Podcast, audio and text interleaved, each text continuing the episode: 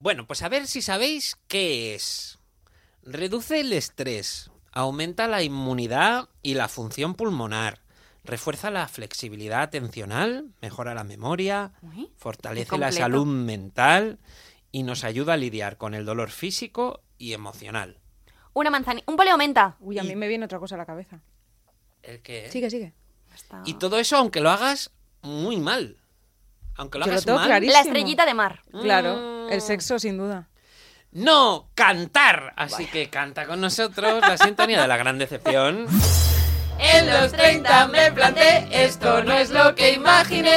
Nunca llego a fin de mes y me han dejado, vaya mierda, un sexto sin ascensor. Mi jefe es un explotador, lo único que tengo es una gran decepción.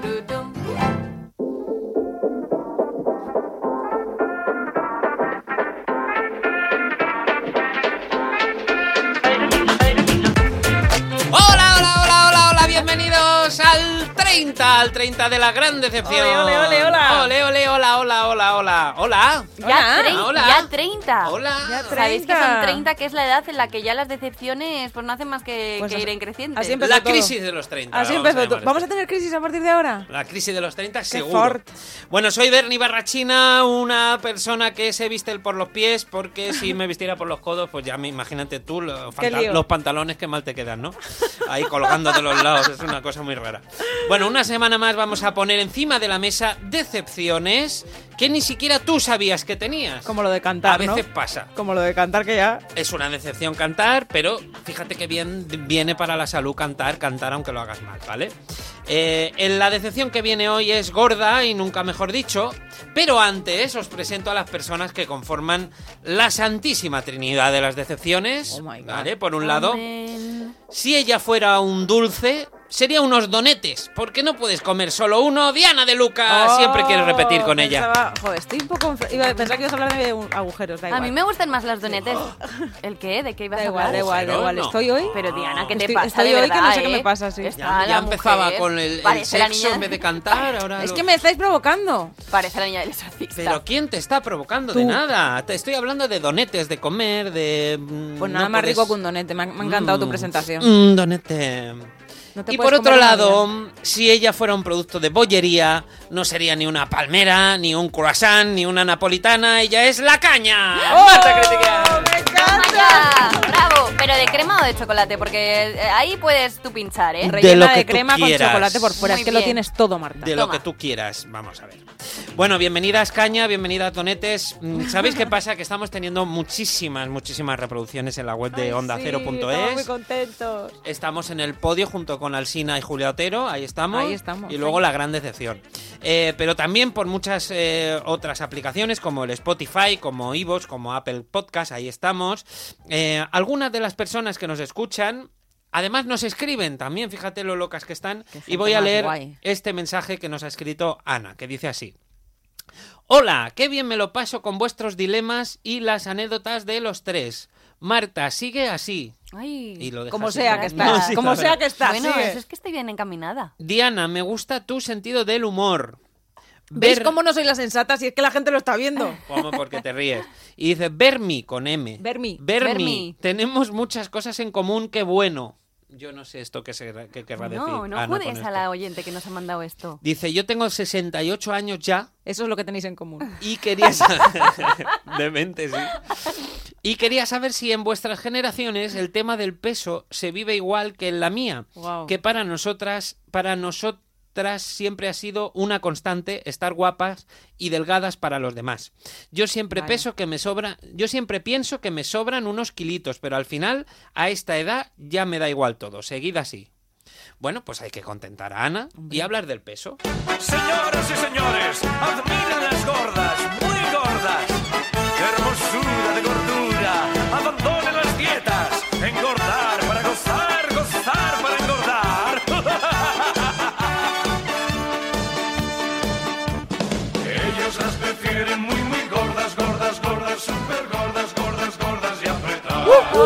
30 programas me ha costado traer esta canción, por fin. Esperaba que trajeras esta Que canción. suene, que suene, nos ha que suene, que suene.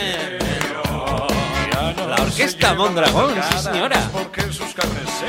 A ver, eh, ¿está mal vista esta canción? ¿Se puede decir gorda? Ahora está feo. ¿Qué, ha- qué hago? ¿Qué No hago? sé, o sea, ahora ¿qué hago? Has ¿Me traído voy a la un tema cárcel? muy delicado ahora mismo. Claro, bueno, pues me gustaría hablar de esto. Pues- ¿Se puede, se puede escuchar esta canción Yo me puedo pedir el día libre hoy. sin, sin ser Mm. una cuestión o, eh, gordófoba o no sé, no sé qué es lo que soy. Eh, ¿Gorda se puede decir? ¿Te puedo decir, Diana, estás gorda? Sí, claro que me lo puedes decir. Yo te puedo partir la cara después, pero ya está. A Eh, ver, es que yo, claro, Claro. yo diría que eso es otro calificativo como cualquier otro. A lo mejor a alguien le dices estás Sí. muy flaco y también estás diciendo, o sea, todo sería la forma, más que, la, avance. más que la palabra, más que eh, el adjetivo, ¿no? Ese es Mm. el avance al que hemos llegado, que ahora esto es una cuestión descriptiva. Bueno, hemos llegado o estamos en ello.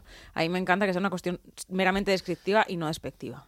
Bueno, pero describir el físico de alguien tampoco Ahora a está mí no bien. me describas que te parto la cara. Claro, no puedo decir No, estar es broma, es broma. rellenita, Es tampoco que esos son eufemismos, es como lo de negrito. gordita. Negrito. Pero es que al final te lo están Claro. llamando igual y no, te- no significa que sea nada malo. Es que yo no sé por qué ya no puedes decir tampoco las cosas como son. Esto me está quedando muy Bertín Osborne, pero Sí. es que es verdad. ¿Quieres ser padre? ayudaré siempre, pero lo que quiero Ayudaré decir siempre. es que al final es eh, eso es más por lo que la sociedad ha volcado eh, en esas palabras en sí. Pero, o sea, hay cosas que son como son. Si tú eres gordo, eres gordo. O sea, que yo no Pero me... ¿cuándo es cuándo uno es gordo y no? Eh, ¿A partir de qué kilo o de qué, sabes?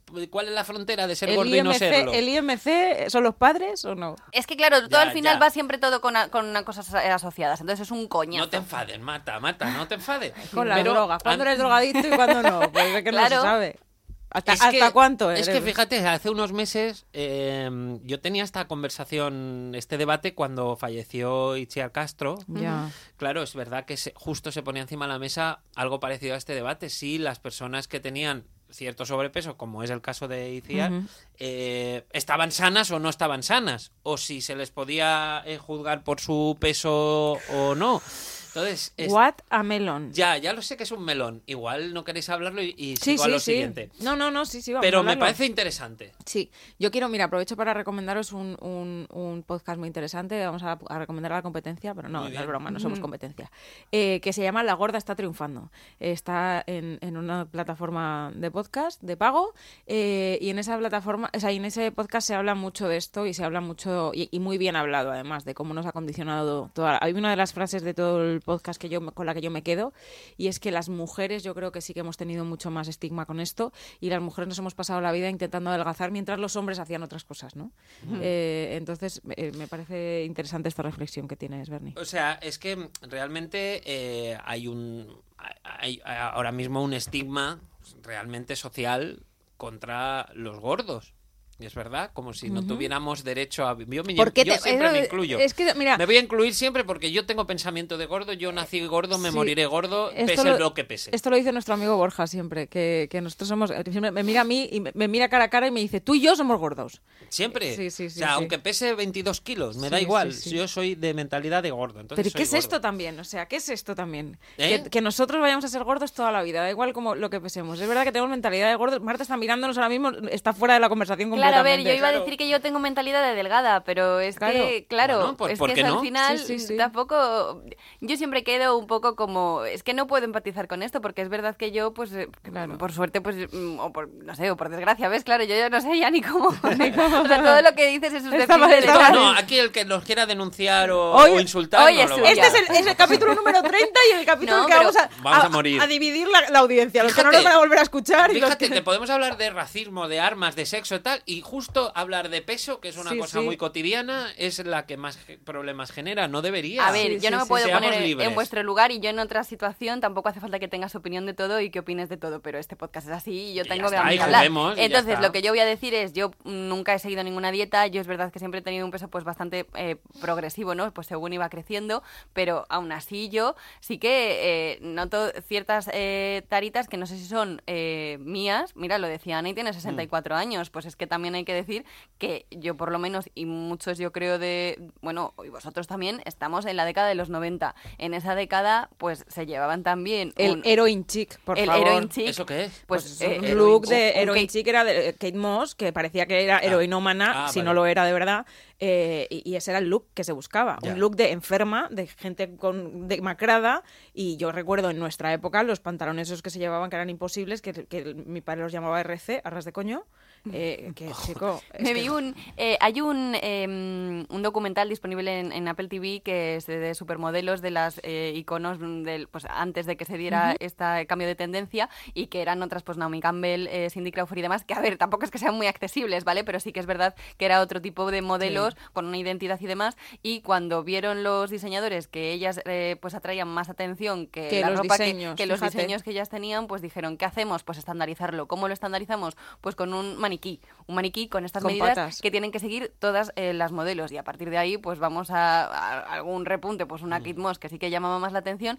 pero a ese, a ese ideal de belleza que es que es imposible eh, de- de, conseguir. O sea, y que al final... Porque creéis que el ideal de belleza es una persona tan delgada y no eh, el ideal de belleza. Porque para, porque para hacer ropa y para hacer mm, colecciones yo entiendo que es más fácil hacerlo con cuanta menos Mm. Yo tela mejor. creo que son modas. Yo No, creo que son modas porque, mira, además ahora estaba, el otro día estaba en el trabajo buscando una cosa para hacer una presentación y estaba buscando sobre una persona eh, vídeos suyos históricos, ¿no? Y estaba viendo sobre esa misma persona que hace, pues que te digo, cuatro o cinco años, su físico había cambiado completamente y su look era un look mucho más delgada, eh, con unos brazos mucho más finos y ahora creo que estamos tendiendo, y esto te digo hace 4 o 5 años, no te digo hace tal, y ahora estamos tendiendo a los cuerpos más musculados, ahora ella es una tía con mucho más músculo porque hace mucho más deporte. Y, está, y la veo en el top de la belleza igual, ¿eh? Lo que pasa es que en ese momento estábamos acostumbrados a una cosa y ahora estamos acostumbrados a otra. Ahora, yo creo que un look heroin chic no es una cosa de la que uno se enorgullezca.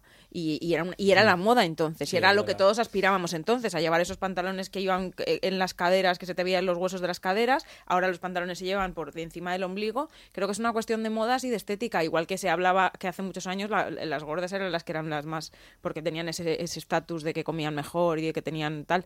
Yo creo que va evolucionando. Ahora yo creo que el look, el heroin chic no está tan bien visto. No, hombre, yo creo que eso sí que se vería alarmante. Ahora se, se lleva, por ejemplo, la gente más musculada, que es una cosa Sí, que es antes estaba verdad muy que mal visto. Desde los últimos años el, el tema de coger músculo es lo que está ganando y que se adelgaza cogiendo músculo. Y las mujeres con brazos, eh, con, con un bíceps y con tal, que era algo que antes las mujeres nos pasábamos la vida en el gimnasio o en la elíptica, con Sí. así no adelgazábamos y nunca. haciendo aeróbic. Estos son ideales de, belleza, esto ya lo comentamos en un episodio de belleza y, hablamos un poco todas estas cosas, pero si yo me centro más en el peso, yo sí que creo, y, y creo que en mi caso, pues habiendo pensado lo que iba a comentar en este podcast, es preocupante que sin yo haber tenido ningún mm, ninguna predisposición a, Preocuparte a preocuparme por mi peso, me he preocupado y yo tengo Sí. ciertas alarmas que es, por ejemplo, yo a los 13 años ya tenía como una obsesión, como un morbo por todos los temas relacionados con la anorexia, con los trastornos de la alimentación, pero es verdad porque ahí me entra un poco mi faceta curiosa de, de, oye, ¿cómo es posible que alguien que esté delgado se vea gordo? ¿Y cómo es posible que tú eh, en un espejo te devuelva una imagen que no tiene nada que ver con la realidad? muy y fuerte yo leía eso, ¿eh? muchos libros que tenían que ver con la... A mí me fascinaba. Sí que es verdad que en este caso sí, por mucha suerte, pues yo no he tenido ya el siguiente clic, he tenido ahí como un conato de interés, pero que no ha ido a más. Y luego Pero también... eso es interesantísimo lo que estás contando. Sí, sí. Es que había como, es verdad, había como mucha. Y yo me acuerdo que había chats y yo tenía una persona en mi entorno que sospechábamos que tal, entonces empezaba a poner como mensajes en Messenger que eran encubiertos y en ese lenguaje. Sí, eh, sí, sí, sí. y yo me he leído, pues eso, me he leído muchas biografías. Por ejemplo, tenéis la de Amelie Nothomb y también la de Fin de Vegan, que respectivamente son Biografía del hambre y Días sin hambre, en el que ellas hablan de cómo han pasado ellas esta enfermedad. Y sí que eh, yo empecé, por ejemplo, con Nieves Álvarez, que era una modelo en ese momento Ah, sí. que publicó una biografía que fue muy comentada. Y, joder, es peligroso, porque es que en esta misma biografía ella contaba lo que hacía para bajar de peso. Claro. Entonces tú en realidad sí, te estás abriendo en canal, estás contando cosas, pero en ese momento en el que tampoco había tanto acceso a Internet y demás es muy peligroso, Sí. porque tú estás poniendo en manos de gente que a lo mejor no tienen que tener información que yo, ya te digo, o sea, yo conocía muchas cosas que yo no las hacía porque es que era puro morbo a lo Sí, mejor lo sí, que sí, sí. sentía. Y luego otra de las alarmas que siempre he tenido es que yo nunca he tenido ningún problema con el peso, ni ninguna dieta, ni nada, no he hecho nada mm, por cambiar mi constitución física, pero sí que he sentido mucha culpabilidad. O sea, en el Yo sí te he oído muchas veces hablar de que "Ah, me como esto, que me he comido. lo que me he Claro, comido". Sí, y sí. yo era algo que no me daba cuenta. Yo, de hecho, antes de mm, pues tener eh, mm, relación pues con mis hermanas, que son de otras generaciones y que ellas a lo mejor no han, no han crecido con revistas con las que he crecido yo, con Supermodelo. Es que nosotras en la tele veíamos un programa que era claro. Supermodelo. Sí, sí, y con ese tipo de cosas que me dicen, es que esto no es normal tampoco que tú estés, voy a cenar, no, pero es que esto, ay, yo me siento- que me lo como igual. Sí, sí, sí. Pero que ya estoy como yo. mm, con, un, con una sensación que, qué coñazo, ¿sabes? Mm, Referentes, referentes, por ejemplo, de la música. Megan Trainor sería. Lo que viene a decir en esta canción es, os lo traduzco un poco por encima, mi mamá me dijo que no te preocupes por tu talla, dijo que a los chicos les gusta un poco más de trasero para agarrarse por la noche. Ya sabes que yo no seré un monigote de palitos, una muñeca Barbie de silicona, así que si eso es lo que te va, entonces muévete y circula, porque no soy como un grave, soy eh, soy un sonido grave, no agudo.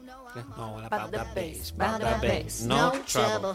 Bueno, Megan Trainor siempre, eh, creo que hemos hablado alguna vez de ella aquí Sí, también sí, por sí, sí. ese papel que juega en el mundo de la música de reivindicar las tallas grandes y Totalmente, la sí, sí. naturalidad en el cuerpo. La ha reivindicado, pero Megan Trainor adelgazado muchísimo. Adelgazado. Sí. Entonces, Pero porque trabaja mucho y, y a, se y mueve. a Adele también le pasó Adele eso, igual, sí, que, sí. que al final la- las cogen como iconos. A mí me parece que al final todo consiste en que nunca eh, podemos dejar a la gente en paz y que, y que viva tranquilamente, porque hubo un- una tendencia de Adele que yo leí varios artículos que decían que hay gente que se sentía traicionada, en plan de tía. Ah, bueno, Tú sí, eras gorda que- como sí. nosotras y ahora Claro. que vas de Bueno, delgada. es que yo voy a decir una Claro, cosa ya. Bien, venga, vamos a, vamos allá. voy a mojarme ya. Yo, vosotros sabéis, eh, eh, de hecho, mm, yo he perdido mucho, bueno, mucho, he perdido peso. Yo, o sea, yo soy una persona que siempre ha andado subiendo y bajando de peso.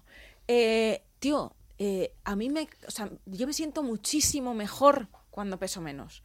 A mí me acaba- yo Claro. una de las cosas que esto lo hemos hablado muchas veces que yo le agradezco a Bernie es una cosa de la que supongo que vamos estoy segura no lo sé pero seguro que va a hablar él hoy, hoy Sí, de esto. ahora vamos. Eh, eh, yo, gracias a Bernie, perdí un peso que en este mundo que tenemos ahora de, bueno, pues hay que asumir que si estás gordo, tu vida, tu cuerpo, pues es así, no tienes por qué tal. Y yo ya- y conocí a Bernie en un momento de mi vida en el que yo tenía, me había echado 15 kilos encima y yo estaba bastante jodida en un montón de sentidos. De hecho, me, me encantaba jugar al pádel y yo tuve que dejar de jugar al pádel porque me estaba destrozando las rodillas, porque es un deporte muy lesivo y pesaba mucho. Y tío, que digan que se puede estar saludable eh, eh, con, con más peso y con menos peso, estoy de acuerdo en todo esto. Pero yo reconozco que soy una persona que siempre he tenido 15, 20 kilos en los que estoy, no te hablo de 5, eh, te hablo de 15, 20 kilos arriba o abajo. Y el que me conoce de hace muchos años sabe que yo paso 5 o 6 años de mi vida con menos peso, 5 o 6 años de mi vida con más y ando siempre de 15 y yo me siento infinitamente mejor en todos los sentidos y ya ahondaremos un poco más adelante una cosa que le contaba a Bernie esta mañana y es que hasta emocionalmente yo me siento mejor cuando estoy más delgada.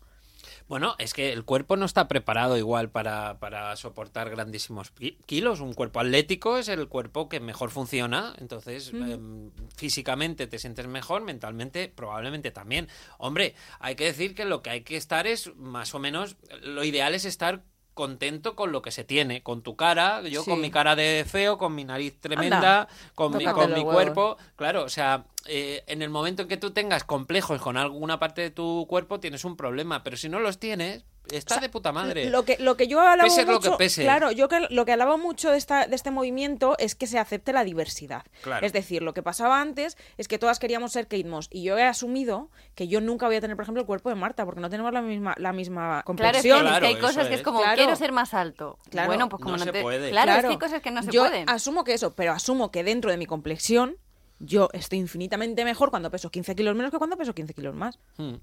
Bueno, yo os cuento la- mi experiencia que me pasó justo a 10 metros, aquí, en el pasillo de Onda Cero, ¿vale? Eh, vinieron a grabar, eh, te estoy hablando del año igual, 2015, no lo sé. Vinieron a grabar un especial de Antena 3 eh, que se llamaba 1, 2, 3, Hipnotízame. Mm.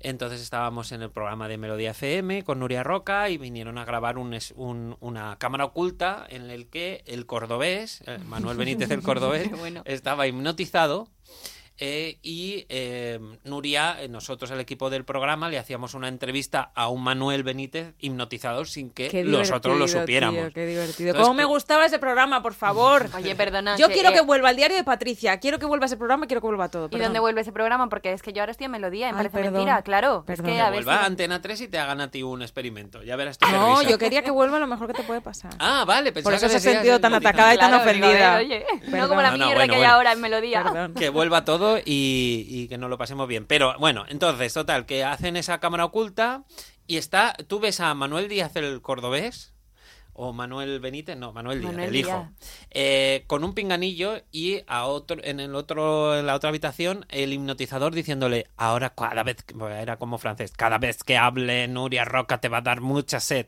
Entonces se ponía a beber Ay, agua favor, a saco, bueno. o ahora cuando diga la palabra no sé qué, eh, te quedas dormido. Y se quedaba dormido.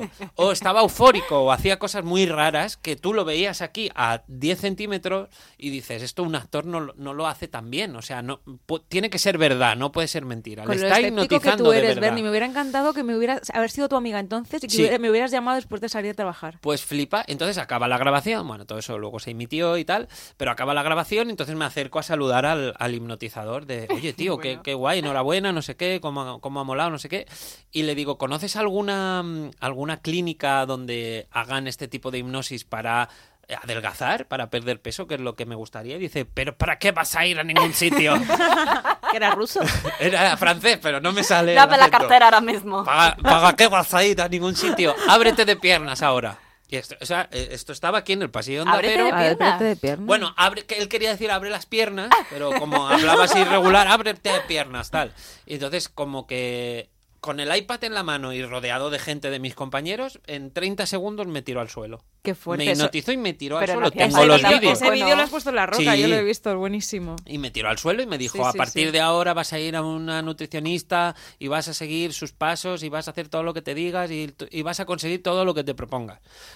Algo así, en un par de minutos me levantó y efectivamente cuando salí de la radio me metí en una nutricionista, me hizo una dieta, la seguí, adelgacé muchos kilos y a partir de ahí eh, me he introducido en el mundo de la hipnosis para adelgazar que siempre me ha funcionado y ahora mm, luego me fui a vivir a Barcelona y entonces seguí haciendo terapias con eh, Centro Magna, con Miguel Oh, Alarcón. ya empezamos, madre. El Macaulay Culkin El nuestro. Macaulay Culkin, Miguel, ¿eh? que, que es verdad que, eh, bueno, pues trata ansiedades, eh, llevé a una persona para que dejara de fumar, fumaba dos paquetes Qué diarios, barbaridad.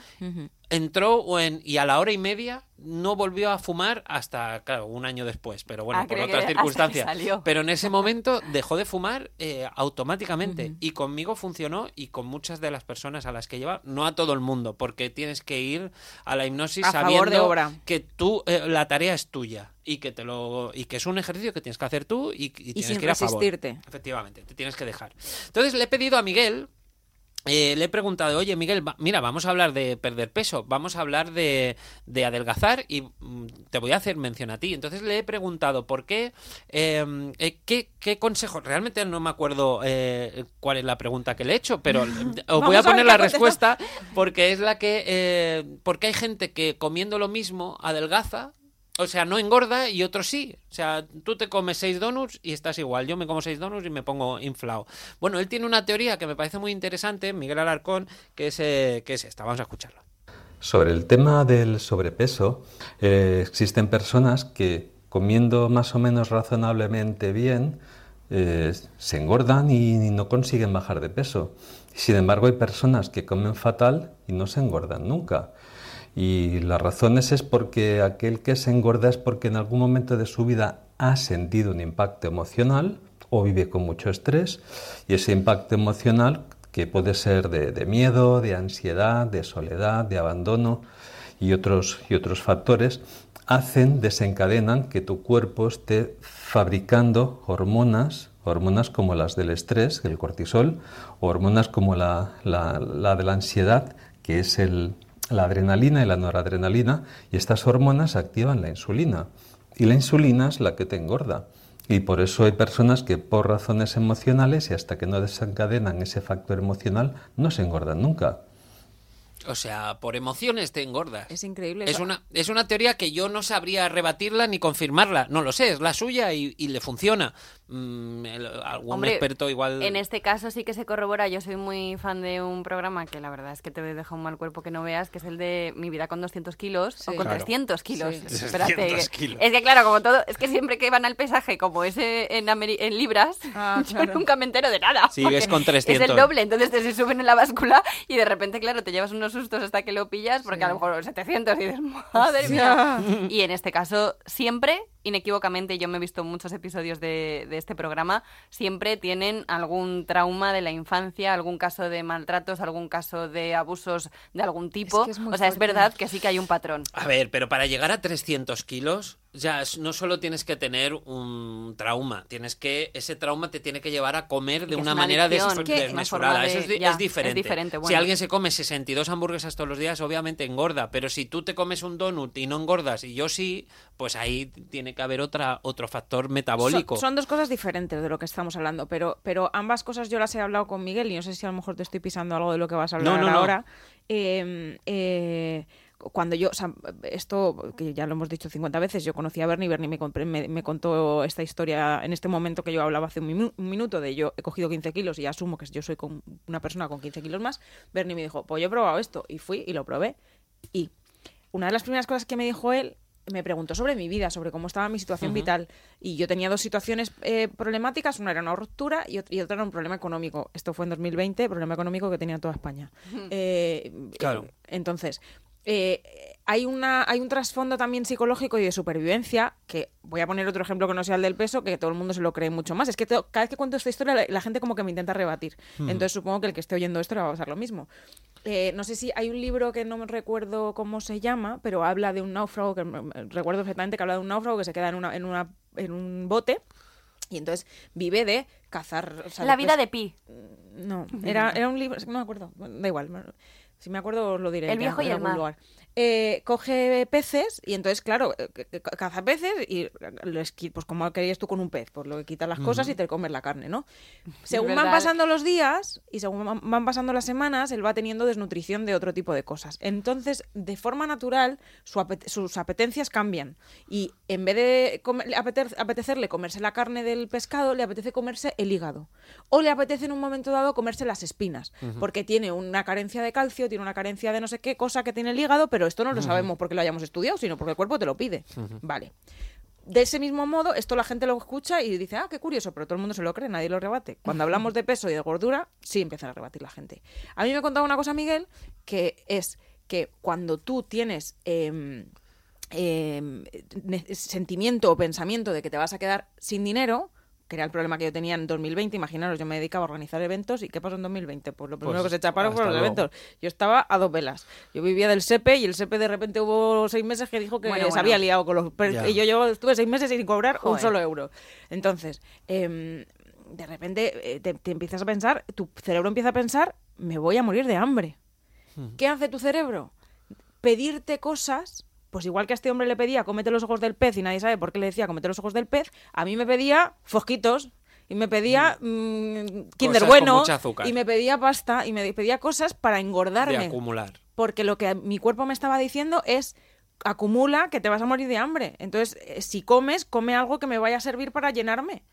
Entonces, creo que tiene mucho que ver con esto, que emocionalmente el, el cuerpo es cuando nos dice, y, y luego, por supuesto, lo que él habla de la ansiedad, que esto genera un proceso químico en el cuerpo Claro, que tiene que ver con la insulina, que la insulina nos lleva a la acumulación de grasa. O sea, es que tiene mucho más. Por eso creo que estamos tan, tan carentes de alguien que de forma integral, que ya no tenga que ser a través de una hipnosis, sino que alguien, un médico, que te analice todo esto y que te diga, no solamente tienes que ponerte a dieta, sino eh, esta dieta a ti no te va a funcionar porque tienes un problema en el coco. Claro, o sea, lo que estamos diciendo aquí son experiencias personales que hemos vivido, en este caso Diana y yo, eh, Marta las suyas, no somos nutricionistas, no somos médicos, En yo no sé lo que tiene que hacer la gente, yo no sé si eh, eh, este método le serviría a todo el mundo o no, yo digo lo que me ha servido a mí y es verdad que aún y así, aun teniendo dudas sobre alguna de las cosas, alguna de las teorías eh, sobre cómo se engorda y cómo no, tengo dudas, pero es verdad que me he puesto en manos de la hipnosis para adelgazar y me ha funcionado siempre que lo he hecho. Pues oye, pues algo será. Yo no Sí. sé qué razonamientos hay, me ha funcionado. Entonces, mm, perfecto. Mi propósito de año nuevo, por cierto, es volver Ah, a reprogramar el cerebro para ponerse uno A como- funcionar. A funcionar como tiene que ser. Yo me he hecho todas las dietas que había. Antes de Claro, es ¿eh? que hay gente Todas. que prueba todos los millones de dietas Todas. posibles y al final la dieta buena es comer bien, que todo el mundo sabemos cómo es comer bien, Sí. que es A eh, ver, lo podemos saber, pero no es tan fácil. O sea, si fuera tan fácil. Marta, claro. comer bien sabemos lo que es. Sí, sabemos Sí. que, Es done- evitar- que, que yo por muy donete que evitar sea... los dulces, evitar el pan, evitar exceso de pizzas y Pero mira, patatas y lo salsas. que vosotros decís de cerebro de gordo, que ahora vais a decir, ay, pobrecita ella, pues yo como tengo el cerebro de delgada, yo ya me pienso que aquí todo el campo es orégano. Entonces yo, si me tengo que dar un caprichito, me lo doy. Pero, pero tú Pues engordas. eso, ¿no? Pero, Claro, a ver. pero tú sabes que es un caprichito. Yo engordo. Lo que pasaba que lo que os decía antes con las alertas es que yo a poco que ya veo que me estoy pasando, eh, hay algo como dentro de mí que no me deja continuar. Entonces es un desasosiego que digo, uff, os quería recomendar un libro que se llama Mentiras sobre mi madre, que me leí este verano y me encantó, la verdad, porque habla precisamente, bueno, de un... la escritora es algo como medio autobiográfico y, y la madre... eh, tenía una pelea con el peso constante a través del marido. O sea, el marido medía sus triunfos en el trabajo, eh, sus eh, mm, ascensos sociales y demás en función del peso que tenía su mujer. ¡Ostras! Sí. Hmm. Entonces era como que el, el sobrepeso de su mujer era el limitante eh, y el problema de todo lo que les pasaba. Y lo narra la niña y es ¡Hala, verdad que a través, fuerte! a través de los ojos de la niña eh, es muy curioso porque al final ves eh, pues eh, escenarios en los que se acaba juzgando a la madre. Joder, mamá, si te está diciendo papá que no podemos ir a la piscina porque estás gorda, ¿por qué no adelgazas? No sé, es una novela muy original y que creo que, que aborda un, diferentes puntos de vista y diferentes aspectos de un problema, en este caso, que es pues cómo lo vive la persona que tiene sobrepeso y la sociedad y el entorno. ¡Oh, qué Entonces, fuerte! Es buenísimo, me parece súper interesante. sí, y luego una clave que, que a mí me ayudó también es que es el, la báscula, la báscu- ojo con la báscula, Ajá. porque el peso, el peso es un número, Total. el peso es un número. Hay unas tablas en las que te dicen si mides tanto y pesas tanto, estás bien o estás mal, no sé qué, no sé cuánto, vale. Pero es verdad que esto yo lo empecé a trabajar con el entrenador personal que tuve hace unos años, que me decía, 100 kilos para un tío es mucho, ¿verdad que sí? Pues yo estoy mazadísimo y soy ganador de fitness de no sé qué movida Sí. de campeonato de no sé cuántos.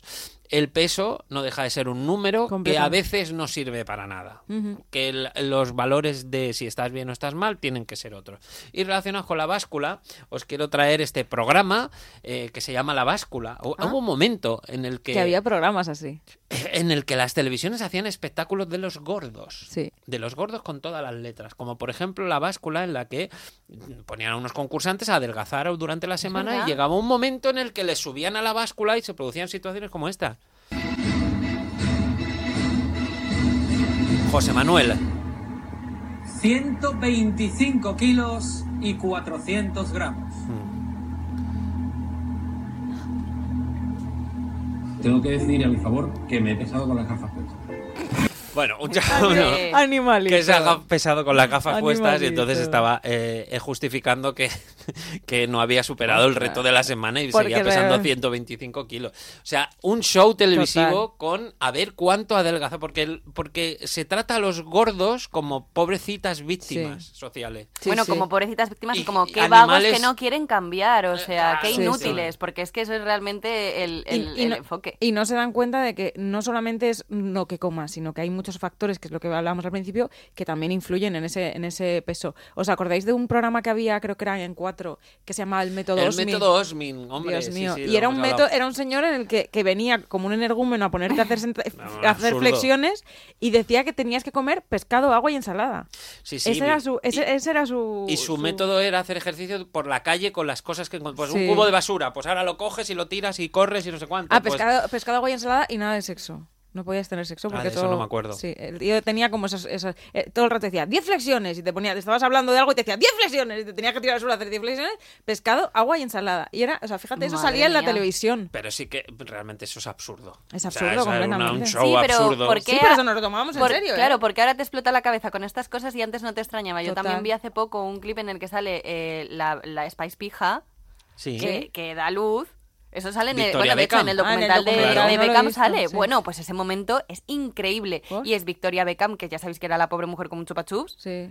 que, que se planta en un programa de entrevistas y le dicen, Victoria, acabas de dar a luz, pero ¿qué pasa con el peso, eh? ¿Te has descuidado? ¿Te has descuidado? ¿No? Mía. Venga, vamos a traer aquí una balanza y te pesas. No. Y se pesa y, y- y- y es que es horrible. ¿En serio? Pero como si fuera... De verdad. ¿Y eso no se lo Ganao. hacen a un hombre? ¿Cómo ganado? Bueno, ¿cómo le van a hacer eso a un hombre, por Porque favor? no pare. Te lo pido, venga. Claro que un no hombre pare. no pare. no pare. Bueno, oye, pues eh, pf, yo creo que podríamos hacer más partes de hablar Vaya del peso. nos traes, Bernie. Sí, Hijo, sí. sí. Vaya Uf, melones. y no os habéis querido meter mucho en el tema de Oye. si se puede poner eh, la orquesta Mondragón o no, así que la quiero Ahora, poner ¿otra de vez? despedida otra vez para, para deciros adiós y hasta la próxima y que nos denuncien. que viene, que nos denuncien. Hasta la semana que viene. Las dietas. Engordar para gozar, gozar para engordar.